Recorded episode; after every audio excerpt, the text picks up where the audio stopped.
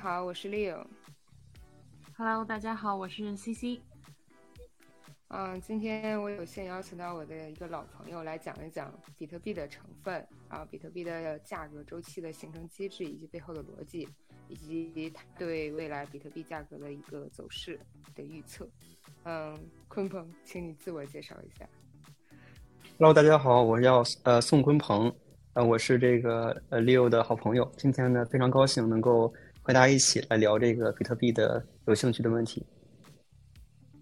嗯，谢谢鲲鹏。就说到比特币，大家应该都比较熟悉了。然后它发生背景是在零八年的金融危机。嗯，以美联储为首的一些发达国家呢，它因为大量的印发了很多货币，引起了很多人的不满。而且随着区块链和加密技术的一个形成，那比特币应运而生。啊，这是大致一个比特币的一个 crazy 的一个背景。嗯，那鲲鹏你是怎么去看待这个比特币的一个成分的？就它是以相对来说是一个投机的为主呢，还是一个真正的比较有价值的投资？嗯，我觉得这个问题非常的重要，因为我们对比特币本质的这种认识，才能够使它在我们这个投资组合当中占据一个比较合理的位置。那么比特币呢，它属于一句话总结的话，它叫一种高风险的资产，它应该被归为风险资产的类别。这里面，按照我对比特币的理解，我从二零呃从二零一七年开始接触，那个时候只有八千多人民币一枚啊，到现在呃两万多美元一枚。那么呢，参与了两轮牛牛市和这个熊市的周期。我认为比特币的这个成分呢，里面有百分之五十可能是它真正有价值的部分。那么呢，百分之三十呢是比特币的泡沫，这里面就有相当多的投机和炒作的空间。同时呢，里面有百分之二十的成分，剩下的百分之二十可能就完全是骗局。就是我们必须要认识到，比特币这个市场。是存在至少一半的泡沫加上骗局的，那么它剩下的百分之五十可能有它真正的投资的价值在里面。那么我们怎样去理解这三部分，对吧？价值、泡沫和骗局。我们说它的真正的价值，也就是说会有一些人真正的去需要比特币，这个比特币确实解决了他们的刚需，这是它价值的基础，对吧？它能够解决这部分用户的需求。那么有哪些人？他对比特币有刚需的呢？嗯，可以举很多例子啊。其中最主要的一个特性就是，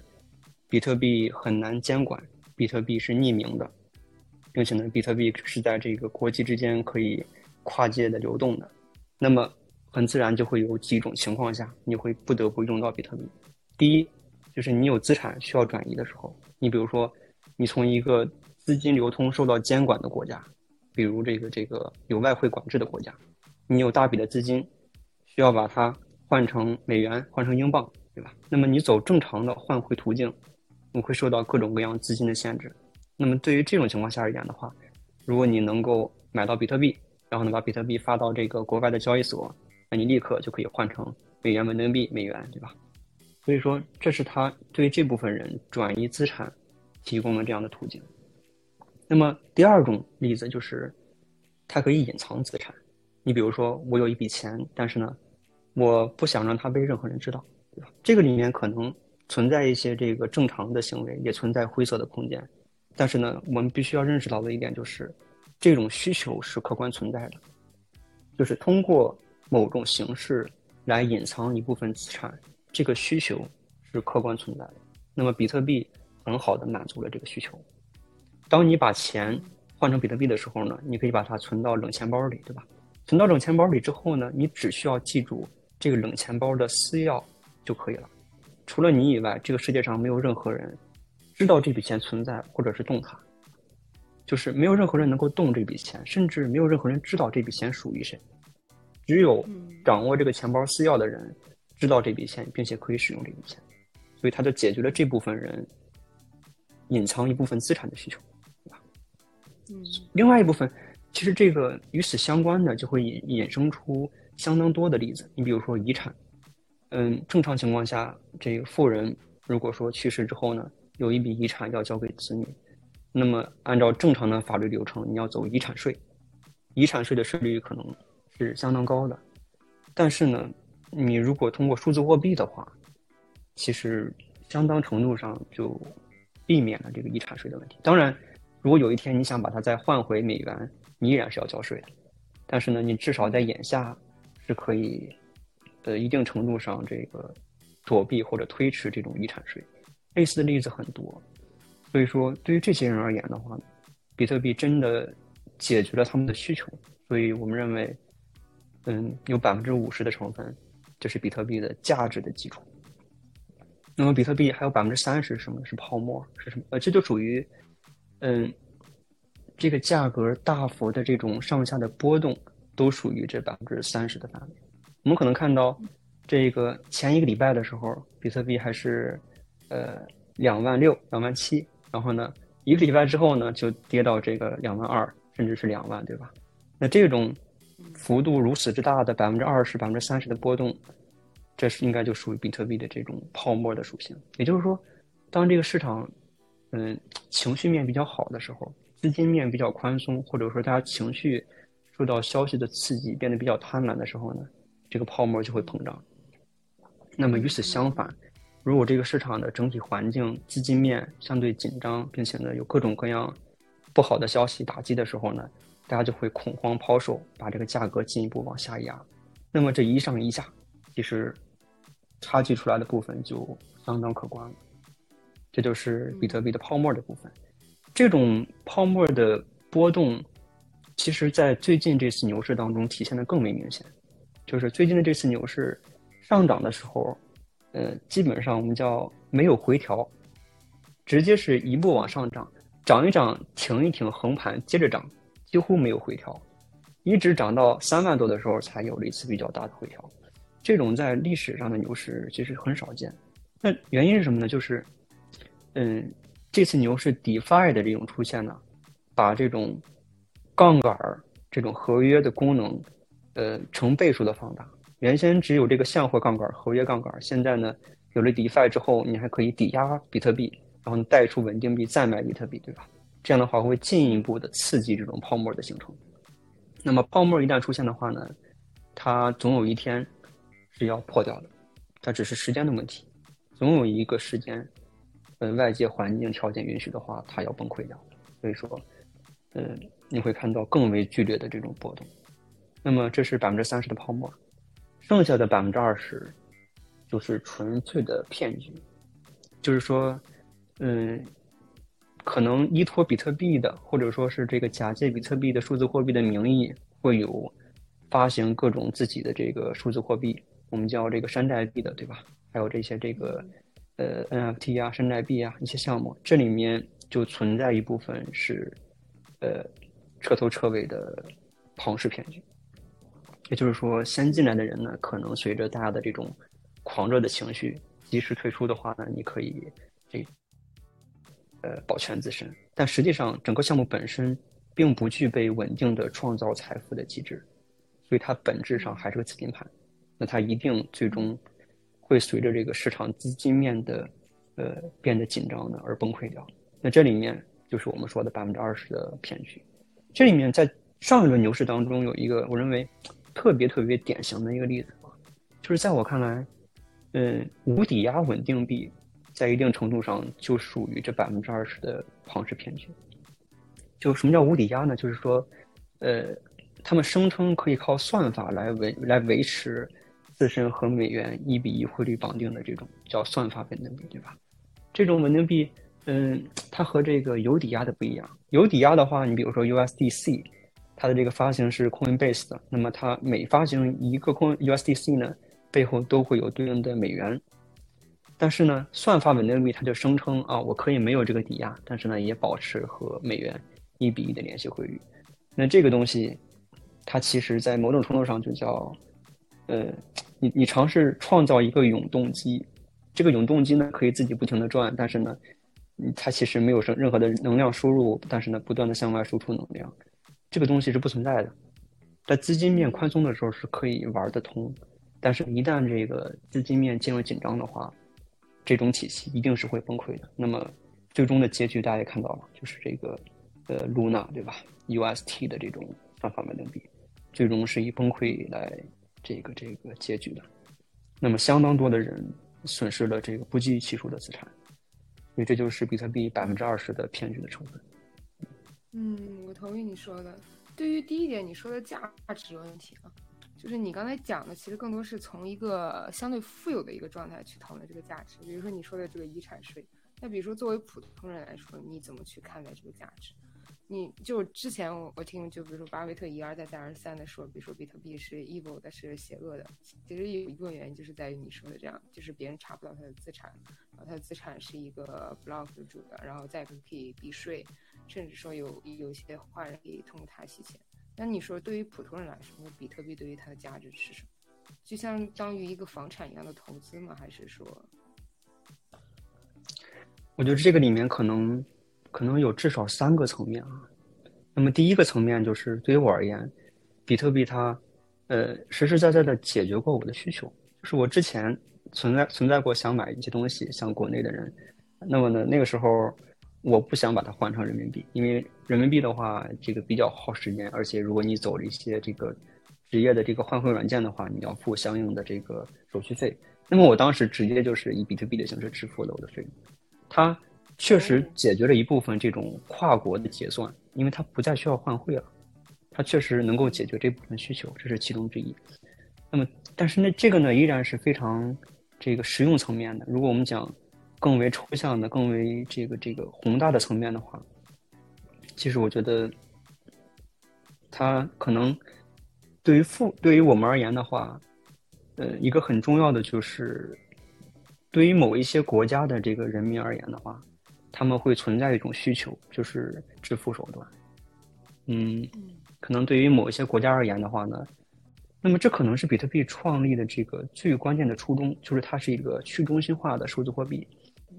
其实换句话来说，我同学俄罗斯的他有相同的经验，但是是因为他们的金融体系在打仗之后崩得很厉害，所以说银行的钱、现金什么的就取不出来。然后要给外国汇款啊什么的也没有办法很方便的汇，有的时候你 wire 了之后，他钱都不知道到哪里去，你也没有办法 track down 他的到底是在哪一个环节丢掉了。所以说他呃他的 partner 就有一次想要去买欧洲的一把吉他，但是呢钱汇过去第一笔钱是俄罗斯卢布汇过去的就不见了，就导致他要汇第二次，但第二次他们就是说。你别汇卢布了，因为万一中间再出点什么事情，呢你不是又钱都没有掉了吗？然后他们就汇了比特币。但是我想的是，当然他给一些金融体系可能没有那么稳定的国家的人民提供一些便利，而且俄罗斯是，你看它稳定，汇率很稳定，跟美元汇率特别稳定，但是你真的要去银行取美元，你是取不出来的。Same applies to Argentina. 就是它的，就比特币以及其他的 crypto coin 给，其实作为一个中间商啦，去作为一个汇率。但是我就在担心的一点，是因为比特币这种币，它的价格变化非常的大，可能一开始它汇率过去说好的，比如说是两个比特币，但是真的可能到汇到了，或者说，当然它是实时的嘛，那你们去怎么去定？我。确定的这个要汇多少比特币？因为它对于，呃，市场的汇率也是变化的非常的快。啊，这确实是比特币应用层面上一个很大的障碍，就是它的价格还不够稳定。那么至于我刚才说的那个例子，我这个和朋友之间的跨国支付，其实我们相对而言对于这个价格不是那么的敏感，所以我们对于这几个小时之内的价格波动其实是完全可以接受的。但如果说对于一些这个真正商业上的大额的结算，可能这个价格波动会成为一个很重要的障碍，这可能是比特币成为这个呃国际数字货币一个很重要的一个需要克服的问题吧。你刚才说的，就是比如说比特币的开发的初衷，比如是为了这个金融体系来说自由化，然后同样的就是政府对此的政策呢，就是加强监管。你对这个比特币这个价格的波动有是有怎样的一个认识？就除了比如说政府的监管层面，嗯，对这个可能对于我们投资比特币而言的话，是一个非常重要的问题，就是比特币价格的形成机制。那么这里面的话呢，其实，呃，用一句话总结的话，就是比特币市场或者整个加密货币市场，从历史的经验上来讲呢，有比较明显的周期性。就是四年一个周期，四年一次牛市和熊市的轮回。那我们就尝试去理解为什么这个数字货币市场、比特币市场会有这样的周期，对吧？这里面就讲到这个比特币四年周期的这种价格的形成机制。其实呢，嗯，最重要的一点的话，呃，比特币的价格从根本上来讲，还是由供给和需求来决定的。我们短期的这种市场的操纵也好啊，情绪面的波动也好啊，可能可以短期的影响价格的走势。但是我们如果说从长远来讲的话，比特币的价格或者任何这种产品的价格，最终还是要服从于这个供给和需求的市场规律。那么，比特币四年这种周期性形成的机制，其实就是因为比特币每四年减半一次，就是每经过四年的时间，区块堆叠到一定的高度之后呢，比特币的算法呢就会自动的把每一个区块产出的这个比特币的回拨数量减到之前的一半。这种情况呢会不断的持续下去，直到可能呃二一几几年之后呢。呃，直到可能呃这种情减半的情况，这种减半的情况呢会不断的持续下去，然后呢直到呃比特币几乎所有的都被挖尽。嗯，那么那么为什么这种四年的一次的减半会到造成周期性的牛市和熊市呢？呃，因为其实我们可以想象减半情况的时候发生了什么哈。呃，当比特币的产量减半之后呢，其实矿工的收益就立刻被打对折了，因为矿工的收益最直接的就是挖出的比特币，他们需要把这个比特币来卖掉，来支付他们矿场的成本，包括这个电费啊、运营的人力成本呐，包括设备的成本。那么产量一旦减半的话呢，其实他们的收益就会减半了。那这样的话呢，矿工他可以呃向市场中去卖的比特币的数量，其实就会剧烈的减少。原先的时候，可能他每天可以卖出这个这个，呃，十个比特币。但是呢，后来产量减半了，他每天可能只能卖掉三个、五个比特币了。但这样的话，这就意味着，就意味着这个市场，呃，抛售比特币的这一方的力量就会被瞬间的缩小。但是呢，我们有意识到一点，我们比特币的需求方不会出现瞬间减半的情况。也就是说，当比特币达到一定的区块高度之后呢，算法会自动的把比特币的产量减半儿。这个时候，矿工的收益减半，市场上抛售比特币的压力减半，但是对比特币的需求不会减半，对比特币的需求不会突然之间的这个像奇迹一般的也减半了。这种情况就立刻造成了一个需求和供给的错位。那么在减半事件发生之前的时候呢？往往是已经经过漫长的熊市，这个时候市场已经趋于平衡了，供给和需求已经达到了相对平衡的状态。那么这个时候一旦产量减半，那么这种平衡就会被打破。于是呢，这就造成了从减半时刻开始一个比较长的时间周期之内，呃，价格就会被迫上涨。在供给和这种需求的压力不平衡状态之下呢，价格被迫上涨，从而抑制一部分需求，对吧？这样的情况下，呃。才会在一个更高的价格上重新达成市场供需的平衡，所以这是这个比特币。嗯，我有一个问题，就是你认为减半是一定必须的吗？你就像以太坊，它并并没有减半，它甚至还可以增发，但那为什么它的价格也可以一直 keep up 往上走？如果呃抛开宏观经济形势情况下。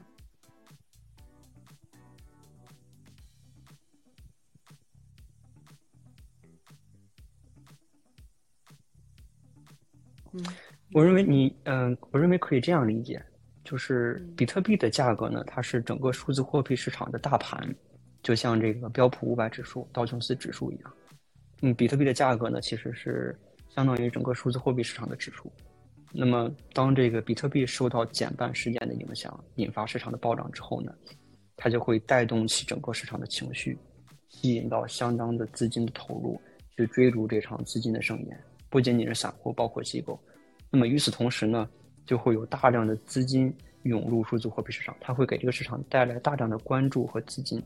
那立刻的由此这种关注量和资金受益的，就不仅仅是比特币本身了，包括一些重要的其他应用，以太坊啊、比特币啊等等的，都会随之而水涨船高。也就是说，其实大盘如果说向好的话呢，其实所有的这个币种都会受益。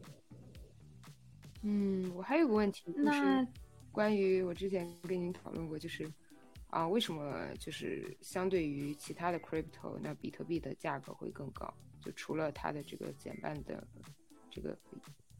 对这个供需打破平衡这个问题，还有什么问题？我觉得这里面至少有两方面的原因。第一个就是先发优势，比特币确实是整个区块链的第一个货币。它的出现呢，给了人们一种全新的思考支付手段的方式，呃，创立一种新的这种，呃，你讲投资领域也好吧。所以这样的话，给它带来了一种相当大的关注量，这就是它的一种先发优势。它起步的早，并且呢，历史的表现也很好。这样的话呢，人们会更加倾向于去信任它，这是其中原因之一。那么，我认为其实更重要、更核心的原因呢，是。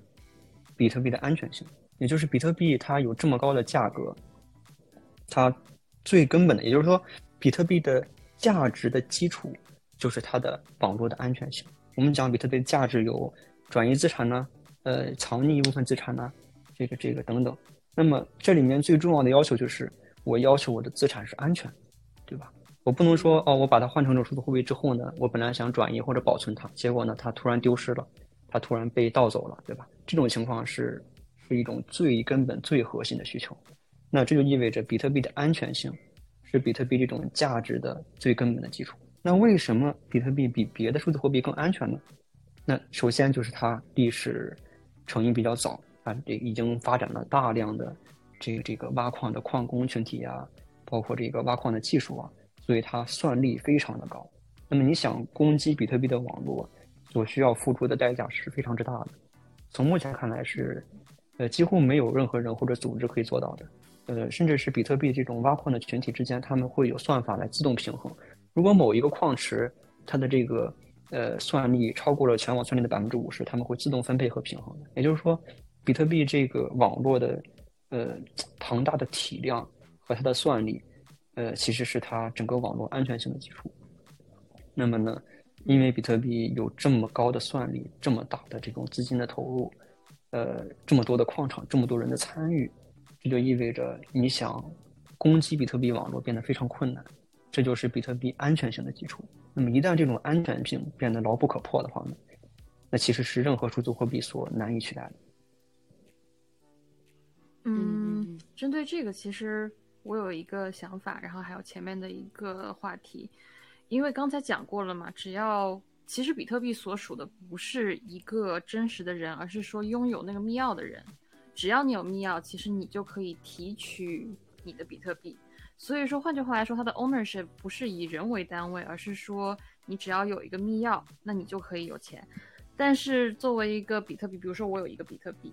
那么如果说我忘了这个密钥。那我就相当于我的比特币就没有了，就提不出来了。然后它还在，但是它就是提不出来了。或者说，我一不小心把我的密码告诉了别人，然后他其实也可以会去提取这笔钱，并且没有人会知道是谁提的这笔钱，是谁拿的，或者说 quote unquote 偷，因为其实没有偷这个概念嘛，谁知道这个密码，谁就是可以拥有的。但这会不会是一个安全性的一个？考虑的点，然后还有一个是，呃，因为我因为你刚才在讲比特币的 halving 嘛，砍半，那么比特币砍半它是有一个大致的时间，还是一个确定的时间？我刚才看了一下，下一次是二零二四年的早期。那么其实市场也会，我们有一句话说在 stock market 叫做 buy for the win，你的 stock price 其实是预测了，就是 reflect 了大家对于这个股票未来的 expectation。那么其实会不会这个市场在它砍半之前就已经做到了砍半之后的这个现象？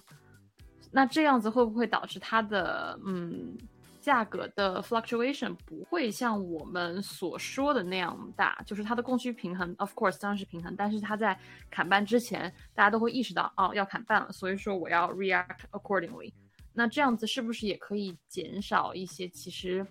没有像我们一开始会说啊，直接砍半，毫无预料的砍半，那那么的，嗯，不稳定。嗯，OK，刚才 CC 提到了两个非常好的问题哈，其实这里面有呃两个层面，第一个呢是这个丢失私钥的问题。那么私钥丢失的话呢，其实你就完全丢失了这笔钱，或者被盗的话也是一样的。那么第二个问题就是，人们对于减半的这种预期也会推动价格的这种上涨和下跌。那么对于第一个问题的话，其实它呃在一定程度上也就这个注定了比特币在一个超长时间阶段的价格走势。也就是说，这个市场上会不断的有人去购买比特币。那么呢，购买的这部分人当中，会不可避免的有人遗忘掉自己的私钥。那么一旦这个呃私钥被遗忘掉了，然后呢，没有人任何人能够动这笔钱了，这笔钱其实就消失了。对于这个市场上而言的话，这笔钱就和不存在是一样的。那么它会进一步导致这个市场比特币的供给量的缩减。丢失私钥的问题其实是不可避免的。那么一个人把自己的私钥丢失了，一定会存在这样的人，他就相当于是。把自己的比特币平均的捐给了所有的持币人，也就是说，他的这种私钥丢失造成的比特币流通量的减少，最终会反映到比特币价格的上涨当中去。那一旦说这样的行为是长期来讲不可避免的话呢，其实从一个很长的时间阶段上来讲，就注定了比特币的流通量会不可避免的一步一步的萎缩。所以，这从一个超长的时间阶段上来讲，会给比特币的上涨形成压力。也就是说，它会在这种供给缩减之下被迫上涨。其实，我觉得他的意思，C C 的意思可能就是更多在于他的一个负面的影响嘛。就是说，他的意思就是说，如果是，啊，我有了这个私钥，比如说我我可以，比如说用一些不法的一些行为去赚取了这个比特币。而我可以对外声称，比如说我私钥没了，但其实私钥还是在的。你比如说像之前那个加拿大最大的那个比特币交易所的那个创始人，呃，科登，然后他他就是骗取了用户的资金，把它存在了冷钱包，然后制造了一个假死的事件，并且对外宣，并且他的遗孀就他妻子对外宣称，我我也没有私钥，这私钥只有他有，但其实是一定假死的事件。就他这个私钥还是是有的，他只是对外说我再打开比特币钱包了。我觉得这样的诈骗活动可能会有，而且这也不是第一期。对，嗯哎，我其实在想，刚才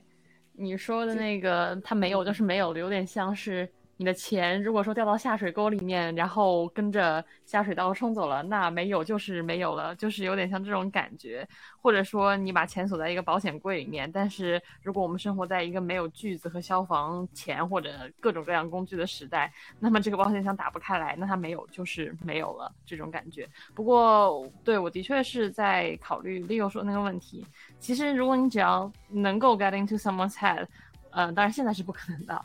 然后找到他记住的密钥，或者说找到他记密钥的地方，那其实，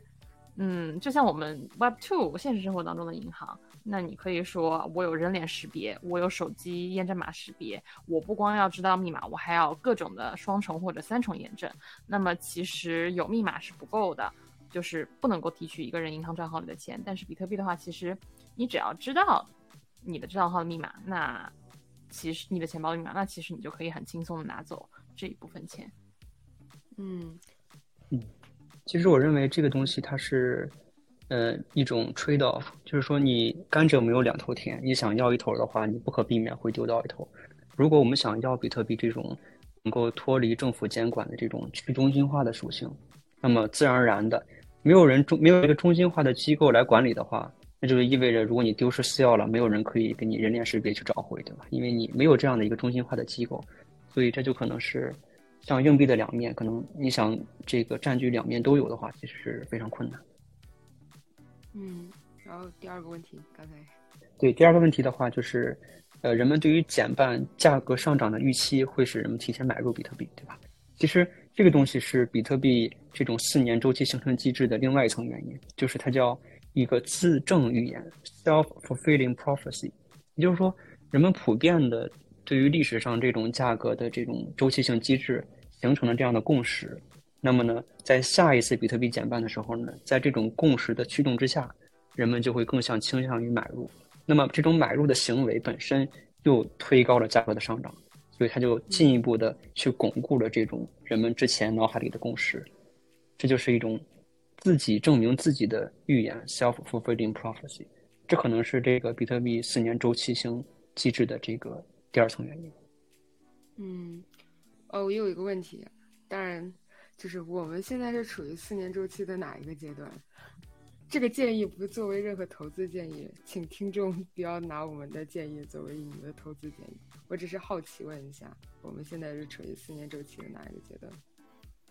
？OK OK，现在是二零二三年的三月十号。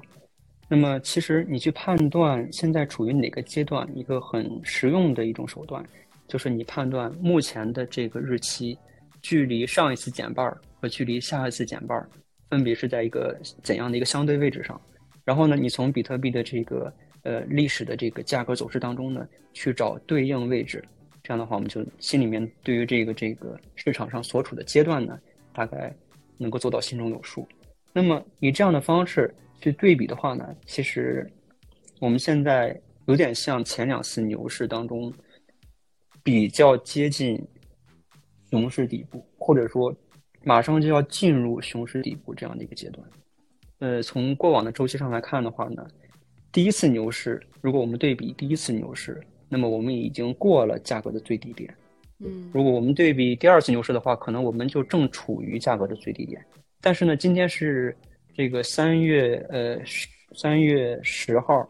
呃，其实相对于这个最低点一万六而言的话呢，已经涨上来了。同时呢，这两天又往下跌了一点，对吧？所以。这可能我们现在可能还处于一个相对底部，但是如果你说是绝对底部或者说最低点，可能还真不一定，因为呢，我们距离下一次减半时间还是有点长，所以说现在毫无疑问是处于熊市。那么是不是熊市的最低点呢？有可能准备进入熊市的底部，现在不一定是熊市的最低点。也就是说，如果说一句话总结或者说直白来讲的话呢？就是比特币距离下次减半的时间还是有点长，那么在在这一段时间之内的话，其实就不会存在这种大家共识性的买入啊，或者说减半扭曲供需啊这种情况不会存在，所以说它处于这种熊市相对平衡的状态，其实是一个比较容易暴涨和暴跌的时期。那么这个时候，如果说，呃，按照过去的历史经验，往往会在熊市的底部。出现这种比较让人难以预料的黑天鹅事件，可能是整体上大环境上的黑天鹅事件，也可能是这个数字货币本身的这种黑天鹅事件，从而造成比特币短时间的剧烈的暴跌、恐慌性的抛售。那个时候，可能就是我们四年周期真正的低点。嗯，就呃，其实你刚才说的是前两次的牛市，包括紧接紧而来的一个熊市。其实从宏观角度上来说，还算是全球金融或者是美国金融一个相对平稳的一个状态吧。毕竟是从零八年之后，就比如说你现在这大环境是一个经济衰退，就你现在比如说介于这个大环境下的分析，就你怎么去看待这个周期，或者是你怎么去预测未来的这个比特币的一个变化，它其实是一个更多的一个复杂因素，因为你添多添加了一个不可控的变量，对吧？对对，毫无毫无疑问是这样。在鲲鹏回答之前，我想就是问一下我的观点对不对？周期，of course，在 halving 之前会有这样子的周期，那它的当然价格是 binary 的嘛，它要么涨要么跌，那么它的涨和跌会因为整体的经济的情况，比如说 economic recession，那你其实大盘都跌，那它其实也会跟着大盘一起跌，当然。也不一定啊，有有些有些股就是很，但这个是另外的话题了。那么其他的原因就是它的可能是像 halving 这种机制，那还有就是市场的 sentiment，大家对于这个币的用户程度，或者说一个超级大的 KOL 出来在推特上面说了一句啊，我觉得我要买，然后大家你们都去买，然后它的价格肯定会涨。所以说会不会是这些不同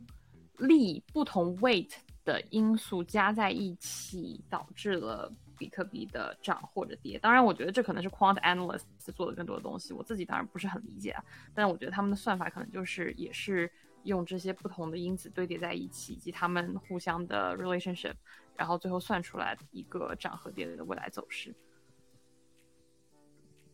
嗯嗯，我认为是没错的。C C 这个想法是非常正确的。其实我们刚才提到这种四年周期，它是一个相当长的时期。那么如果我们说这个每一个小时的走势，对吧？甚至是每十分钟的走势，这里面就受到相当多的这种消息面上的呀，包括 C C 提到的某个人发了推呀，对吧？呃，去给某一个币去呃拉盘呐，拉资金，这种情况它会造成市场这种瞬间的波动，就是可能一瞬间就涨了百分之五、百分之十，或者一瞬间就暴跌。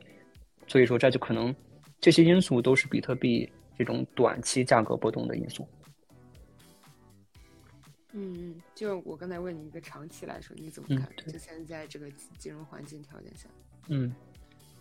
那么刚才呃，Leo 呢提到了一个可能更为长期的问题，就是呃，目前的这种金融环境可能会面临衰退的情况。那么从比特币诞生以来，其实它并没有经受过这种整体上金融衰退的考验。它的诞生是二零零八年。那个时候金融危机已经发生了，那么呢，随后这段时间，这个整个金融市场属于一个恢复期，但是呢，现在似乎又到了一个我们可能会进入下一次衰退的节点。那么对于数字货币而言，对于比特币而言的话，对于比特币而言的话呢，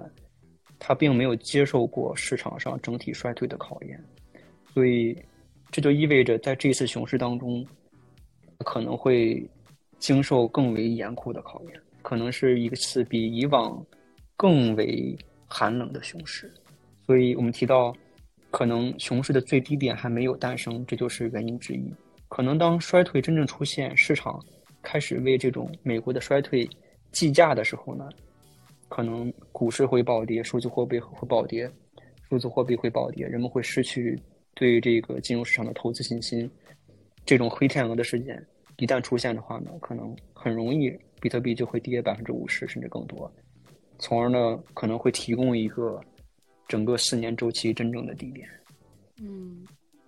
那比如说对于接下来两年，比如说二零二四或者二零二五或者之后，你有什么样的一个看法？比特币的一个价格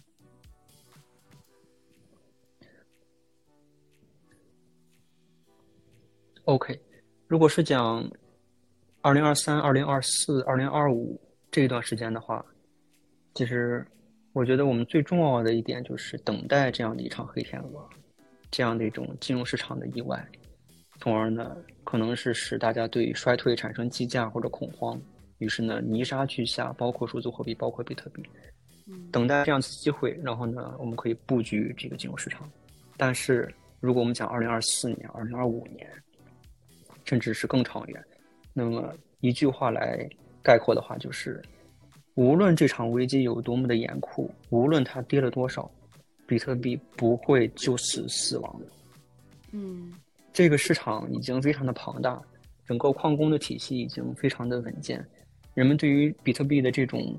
呃认识还没有到这个呃彻底崩溃的程度。所以说，呃，从长期来讲的话呢，这种短期的黑天鹅情绪的波动依然只是能够决定短期的价格。如果我们讲，呃，两年之后、三年之后、四年之后更长远，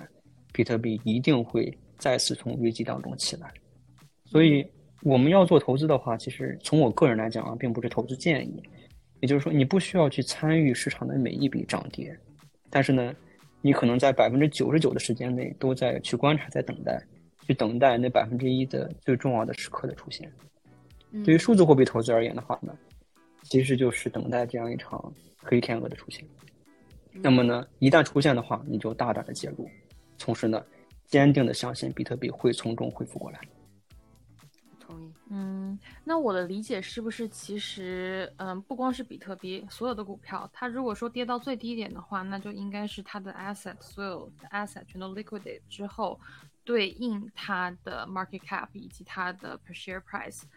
也就是说，就像你说的嘛，百分之五十其实是它真正能够带给人的 value。如果说真的有一场很大很大的熊市，当然，呃，我不是很了解具体会有什么样的事件才会 trigger 这样子这么大的熊市。如果说它真的非常非常非常跌到底了，那它跌到最低最低价格，应该是它能够给人带来的价值，对吧？嗯，是这样的，是这样的。从我个人来讲的话呢，我认为这个价格应该还是会在一万以上的。所以如果说某一天起来发现出现了黑天鹅，然后呢价格被打到了一万以下，那你就闭着眼睛买。啊，这个绝对不是投资建议，请各位听众忽略。这个是鲲鹏自己的投资风格，这是我自己的这种对我自己的想法哈。当然，当然我们每个人投资的话呢，我们的这种资金量不一样啊，包括风险偏好、承受能力都不一样，所以这个绝不是适用于每一个人的投资建议。嗯嗯，我同意。谢谢大家，谢谢鲲鹏。好，谢谢 C C 和六。好的。